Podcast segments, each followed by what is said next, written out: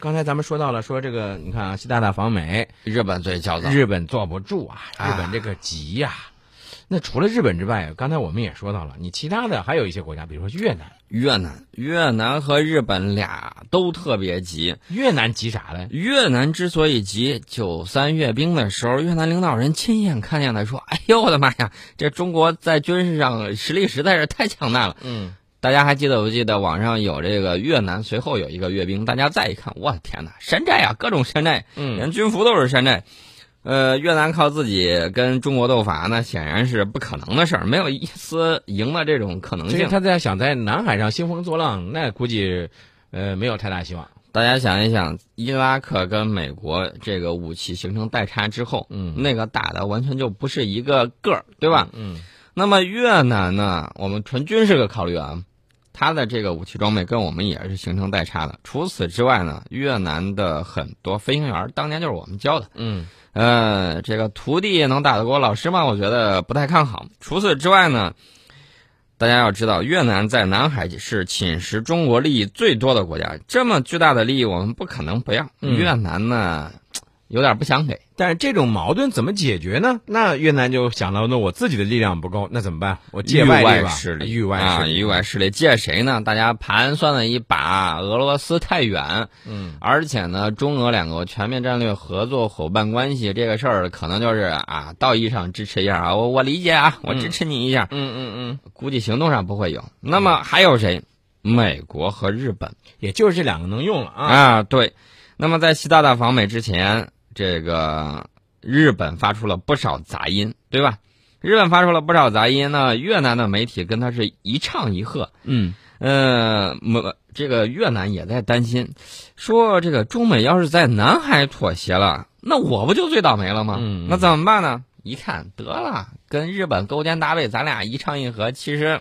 我觉得说多了都是泪啊！嗯，要不你俩小呃小兄弟抱头痛哭一把找个没人的地方哭去，呃，或者说已经在厕所哭晕，是吧？啊？对，所以大家就看到了越南呢由外长表示抗议，就是要显示自己在南海的存在。通过这种存在呢，也是告诉美国，我越南可以用啊。嗯你要想遏制中国，来我这儿可以那个什么点儿，你要不要借力我一下？嗯在南海问题上，他希望的是中美不要妥协。嗯那么，当然现阶段中美也不可能在南海真正妥协，嗯但是越南有这种担心嗯是毫无疑问的。嗯之所以这样，就是因为利益。所以说呢，越南就跟媒日本的这个媒体一唱一和啊，大家都有这方面因为的他都有这样的利益需求，同病相怜同病相怜嗯。啊，其实呢，我在想这个同病相怜，我再给你加一个成语嗯“一丘之貉一丘之貉，哎，这个更恰当一点。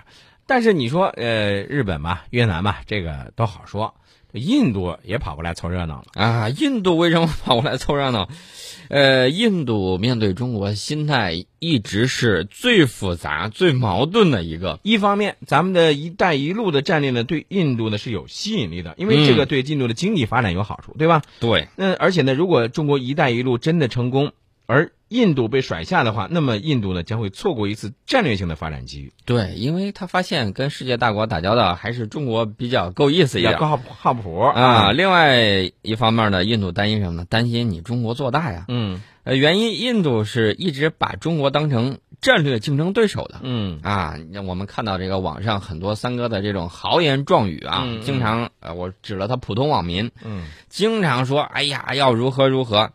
同时呢，中印两国也有领土之间的这种分歧。嗯那么，印度的宿敌巴基斯坦背后大哥还是我们，所以说印度这个心里啊，也这个五味杂陈的、也是一种矛盾的一啊，种心态，既想吃口蜂蜜，又觉得这个怕风蛰了？对，正是基于这种矛盾心态呢，印度才一边和中国在这个中印联盟这个经济走廊，还有一带一路战略上有很多的一致，然后呢，在金砖国家平台上，在上合组织平台上，在亚投行这种平台上和中国加深合作。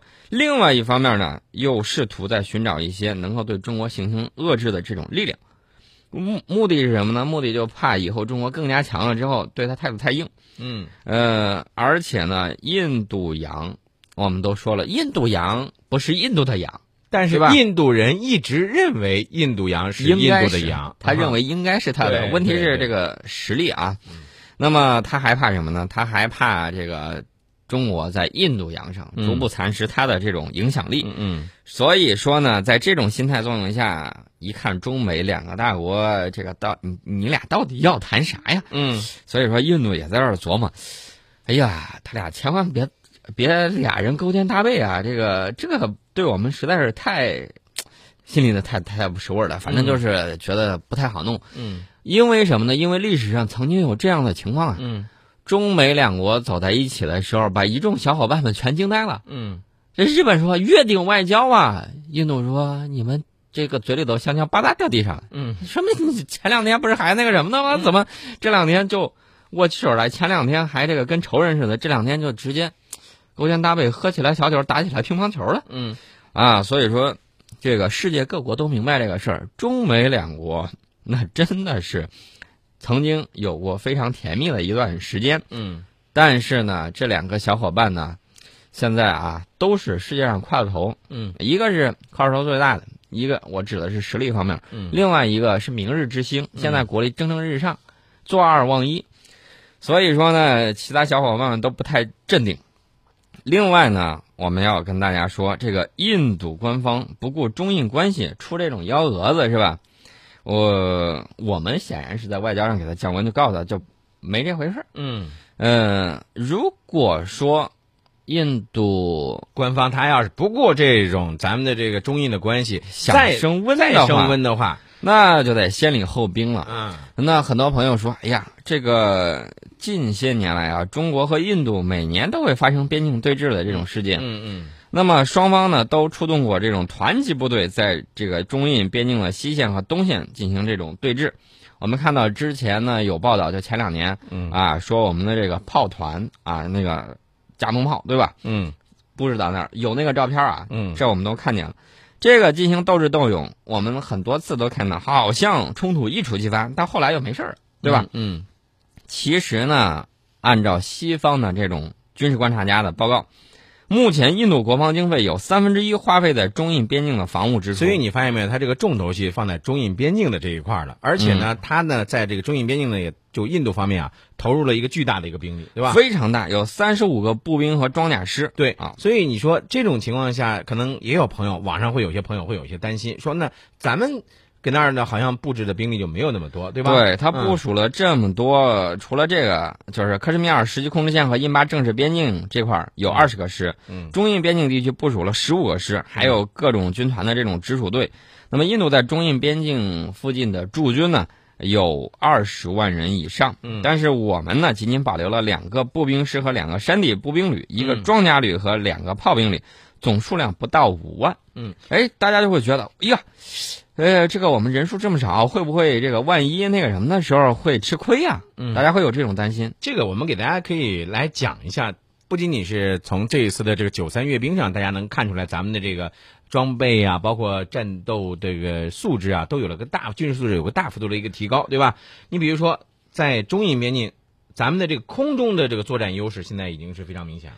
对，呃，为什么我们在中印边境驻军很少，却能对印度形成巨大的震慑呢？你大家看到了，印度、还是不自信呢。他除了人数数量一达到一比四，除此之外呢，他还打算再继续在这个增设山地打击军的这种提议。嗯在二零一三年的七月，印度那个安全委员会就批准了印度军方提的这个建议，耗资一百四十二亿美元，七年之内建成一支由山地打击军团下辖两个高原步兵师、两个独立步兵旅，还有一个炮兵师、两个装甲旅，总共是三十多个作战营以及两个特种作战营。这个全歼的人数高达九万人的这么一个部队，这个就是给人的感觉就是有一种大兵压境的感觉啊。啊，但是呢，大家要知道，我们的这个军事实力啊，现在已经非常的这种精干，而且高效。首先呢，我们在就刚才你提到了空中打击优势，嗯，步兵再多，大家知道喜马拉雅山不好翻。对呀那么如果你有了制空权，说句实在话，那步兵基本上就是挨打的份儿。没错。你爬山能爬多快啊？而且山地作战非常限制的什么？非常限制你的这种机械化、机械化装甲旅的这种运用，只能沿着这种道路进行这种我我如果没有记错的话，印度当时好像说有一个什么山地坦克是吧？印度当时，我们有这种轻型坦克，我们见到了这种照片，三十五吨左右的嗯啊，嗯为的是什么呢？大家非常明白对啊，高原嘛，对吧？嗯呃，解放军呢已经强化了对印度快速作战的这种反应能力。我们提的全都是纯军事意义上啊，不牵扯这个国家的这种政治之间的这种情况。那么每年我们会在青藏高原开展大规模的这种军事演习，而且呢，空军的作战部队已经形成这种常态化的这种战备值班。那么成都军区的空三十三师部署的歼十一、空四十四师部署的歼十已经是高原常客了。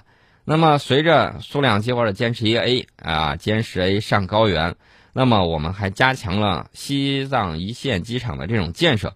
最近的机场距离印度仅二百二十七公里，大家都明白这个战斗机和呃作战半径一般情况下都是一千五啊，就我们现在装备的。你大家可能在想啊，这个二百二十七公里挺挺远的，其实对于战斗机来说，那就是一眨眼的事儿。啊，对，呃，这个我指的是这个，呃，西南线，嗯还有别的地方，还有西北方向。西北方向呢，我们在新疆还有青海的这种二线机场也得到了这种升级改造。嗯那么最近的机场距离新德里有多远呢？九百六十公里嗯啊。所以说呢，这个在这个空军方面，印度是不占优势的。对还有就是西藏和新疆的这种国防动员能力以及战争潜力，这个是非常强的。大家要注意到的就是我们的这个呃公路、铁路建设，我们依靠七条公路和一条铁路，我们现在已经解决了这种大兵团进入青藏高原的军事交通保障。对。啊，